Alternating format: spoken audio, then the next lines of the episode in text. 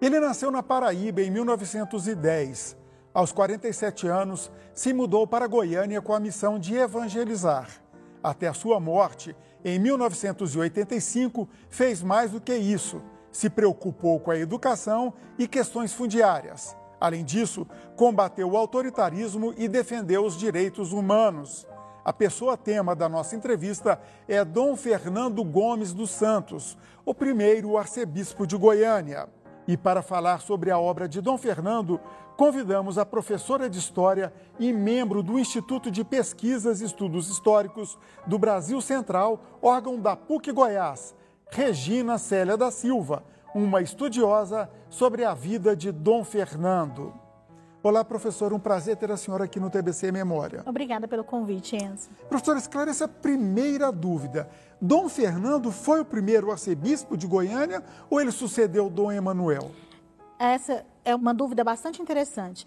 Dom Emanuel foi o primeiro e único arcebispo de Goiás, porque até então não existia a arquidiocese de Goiânia. Logo depois do falecimento de Dom Emanuel, foi criada a Arquidiocese de Goiânia e foi extinta a Arquidiocese de Goiás e criada somente a Diocese de Goiás. Então, Dom Fernando foi o primeiro arcebispo de Goiânia. E foi um arcebispado, é essa expressão, essa né? Expressão. Que durou de 57 a 85. Foi um bom tempo, é uma obra muito longa. Como é que se deu a chegada dele aqui? Por que, que ele veio para cá? Ele foi é, sagrado arcebispo muito cedo, é, sagrado bispo muito cedo, aos 33 anos de idade. Foi o bispo mais jovem do Brasil. E ele é, passou um tempo é, em várias dioceses, na diocese de Cajazeiras, de Patos, Penedo, e assim que ele veio para Goiânia em 1957 para substituir Dom Emanuel, começou o trabalho dele aqui. E o trabalho dele aqui é muito marcado também pela comunicação. Tenho até que ler aqui para é, é, muita coisa, né? Ele criou um programa de rádio, inclusive aqui na Rádio Exatamente. Brasil Central, quando ela não era ainda do governo, quando era de Coimbra Bueno, enfim, é, publicações lá em Cajazeiras, comprou a radiodifusora. Qual que era essa preocupação dele com a comunicação? Então, desde muito cedo, ele se preocupava em alcançar os leigos, alcançar a comunidade. Então, o primeiro trabalho dele com comunicação foi em Cajazeiras. Ele editava um jornalzinho chamado Rio do Peixe, que circulava ali na diocese de Cajazeiras mesmo. E aí, depois que ele veio para Goiânia, ele se manteve fiel a essa característica dele, sempre preocupado com a educação e com a comunicação. No mesmo ano em que ele chegou aqui, ele fez várias coisas. Ele criou a revista da Arquidiocese, que circula até hoje.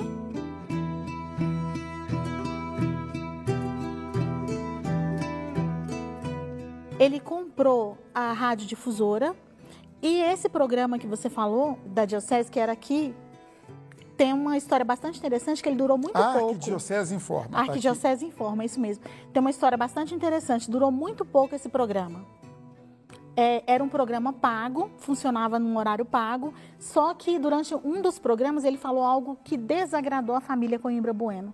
Então o programa foi tirado do ar.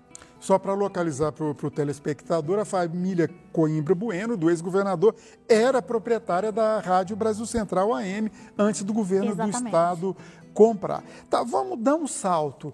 Ele foi um dos fundadores da CNBB, a Conferência Nacional de Bispos do Brasil. Como então, é que foi isso?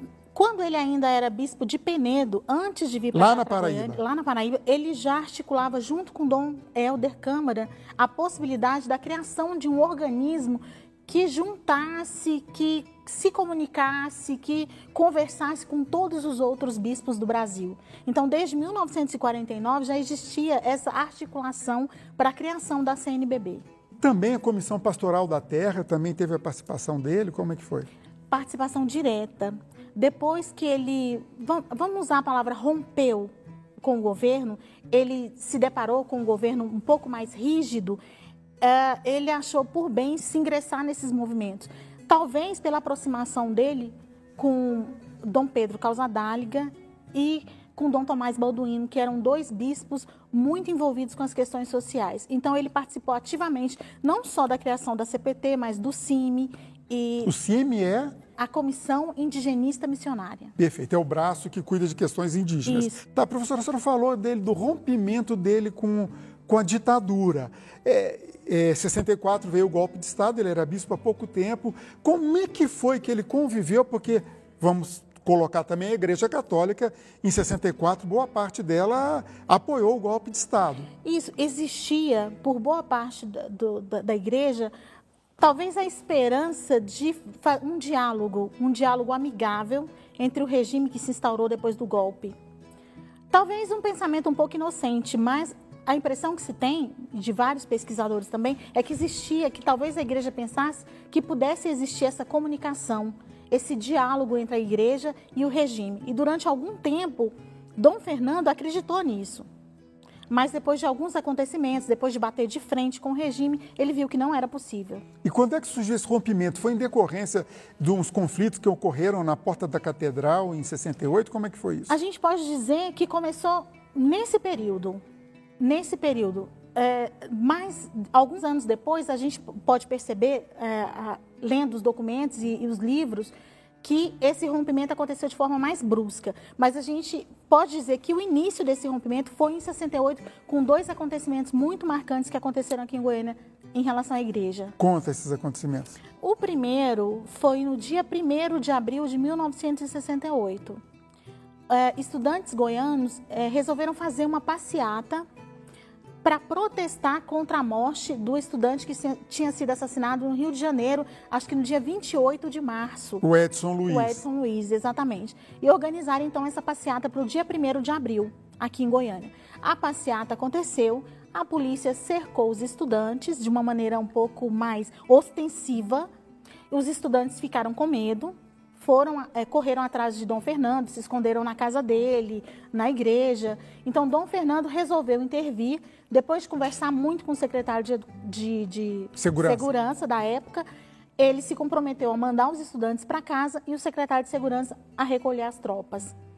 E nesse mesmo dia, nesse mesmo dia primeiro, a, a PM marchou contra a Faculdade de Direito da UFG. Que ficava lá perto da catedral. Que ficava lá perto da catedral.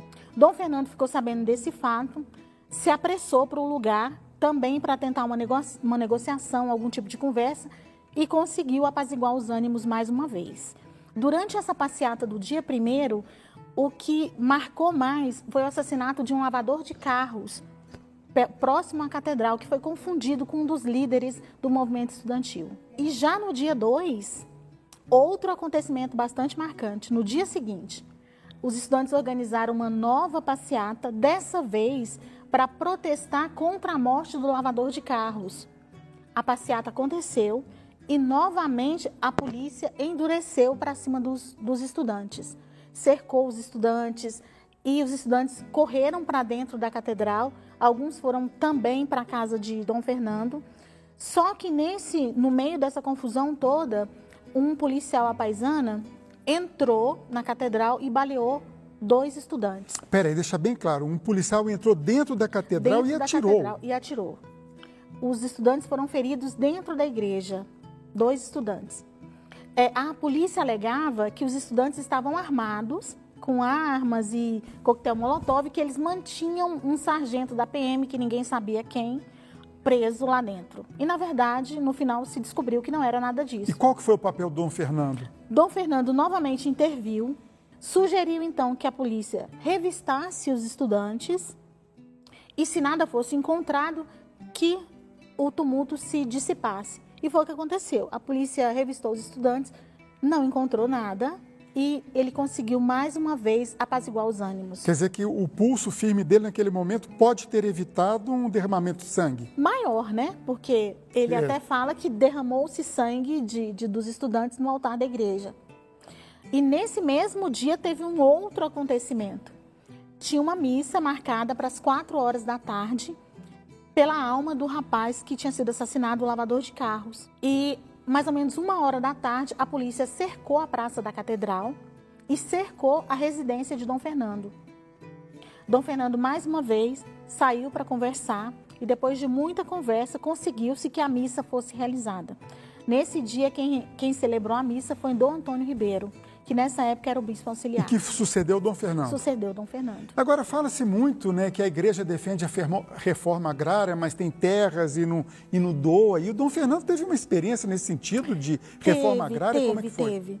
Foi uma, um projeto idealizado por, por Dom Helder. Ele Dom queria, Helder Dom Câmara. Helder Câmara. Ele queria que se utilizasse as terras que a igreja tivesse para para essa experiência de reforma agrária. Então, isso aconteceu aqui em Goiás. Dom Fernando pegou a fazenda Nossa Senhora da Conceição e implantou esse regime de reforma agrária que, nesse período, era apoiado pelo governo federal. Isso na década de 1960? Isso, no início, né? Porque aí logo depois do, do, do, do golpe militar. Ah, foi antes do golpe. Foi antes do golpe militar. No período democrático. No período né? democrático. Depois do golpe, da implantação do regime militar, esse e outros projetos que existiam sofreram um baque muito grande e foram praticamente desativados. Professor, o Dom Fernando foi durante o período dele que foi criada a UCG, hoje PUC Goiás, e a Sociedade Goiana de Cultura. Ele teve participação também? Teve participação. Esse projeto da Arquidiocese de Goiás e depois da Arquidiocese de Goiânia, voltado para a educação, começou com Dom Emanuel. Ele deixou para Dom Fernando um leque de escolas religiosas e Dom Fernando resolveu dar continuidade a esse processo, dedicando boa parte da sua vida à educação. E dentro desse, desse, desse projeto de continuidade, né, desse olhar especial para a educação, deu-se a criação da Universidade Católica e logo em seguida da SGC, Sociedade Goiana de Cultura, que é a mantenedora da PUC Goiás. E ela que inclusive é a universidade mais antiga do Centro-Oeste, né? A senhora trouxe dois livros aqui, deixa eu puxar. É, um escrito para o próprio Dom Fernando, Sem Violência e Sem Medo. E outro que parece-me que a Sociedade Goiana de Cultura fez em homenagem a ele. Fala um pouquinho desses dois livros para a gente encerrar. Bom, esse livro, é, Sem Violência, Sem Medo, foi escrito por Dom Fernando. É um compilado de homilias e textos que ele escreveu na época. Explica para o público não católico o que é homilia. Durante a celebração das celebrações religiosas das missas na Igreja Católica, tem um momento em que é feitas as leituras da Bíblia e depois é dada a palavra ao celebrante. E o celebrante então vai falar sobre as leituras que foram lidas, né? uma interpretação e na grande maioria, jogar, jogar para a realidade do momento aquilo que foi lido na, durante a celebração. Isso que a gente conversou, essas questões políticas, eu estava é, folheando aqui, inclusive tem uma foto desse confronto de 68, também está aqui. Tudo isso ele narra nesse livro. Isso, exatamente. Esse livro foi lançado quando ele fez o seu jubileu sacerdotal, quando ele fez 50 anos de sacerdócio. É, foi uma data muito marcante. Primeiro porque foi um período em que tava, era, foi a reabertura do processo de redemocratização do Brasil nesse período. Eu estou vendo aqui em 1982, isso, né? Isso. Ele lançou esse livro nessa época. E nesse período também é, pôde-se notar um, um, um afastamento da elite política em relação a Dom Fernando por conta das novas atitudes dele em relação à situação política e social do país. E esse aqui, Dom Fernando sem violência e sem medo? Essa é uma pequena biografia que também leva o mesmo nome do livro que ele escreveu, que a SGC fez em homenagem a ele. Tem aí datas importantes, realizações dele enquanto padre, enquanto bispo, enquanto arcebispo. 30 segundos para quem assistiu a entrevista e ficou interessado em pesquisar não só sobre Dom Fernando, mas outros fatos da nossa sociedade. Pode ir lá no Instituto e pesquisar? Pode. O IPHBC é aberto a toda a comunidade, não só a comunidade acadêmica, mas a toda a comunidade. Nós temos material lá da história do Brasil Central, ou seja, de Goiás, a gente fala Brasil Central porque a capitania de Goiás era muito maior do que o estado de Goiás. Então a gente tem documentação lá do século 18, 19 e 20. E onde fica? Fica na primeira avenida, número 656, em frente ao Hospital das Clínicas. Lá na, perto da Praça Universitária. Perto da Praça Universitária. Ok, professor, agradeço muito a participação da senhora aqui no TBC Memória. Muito obrigado e até a próxima. Obrigada pelo convite. TBC Memória, ajudando a preservar a história de Goiás.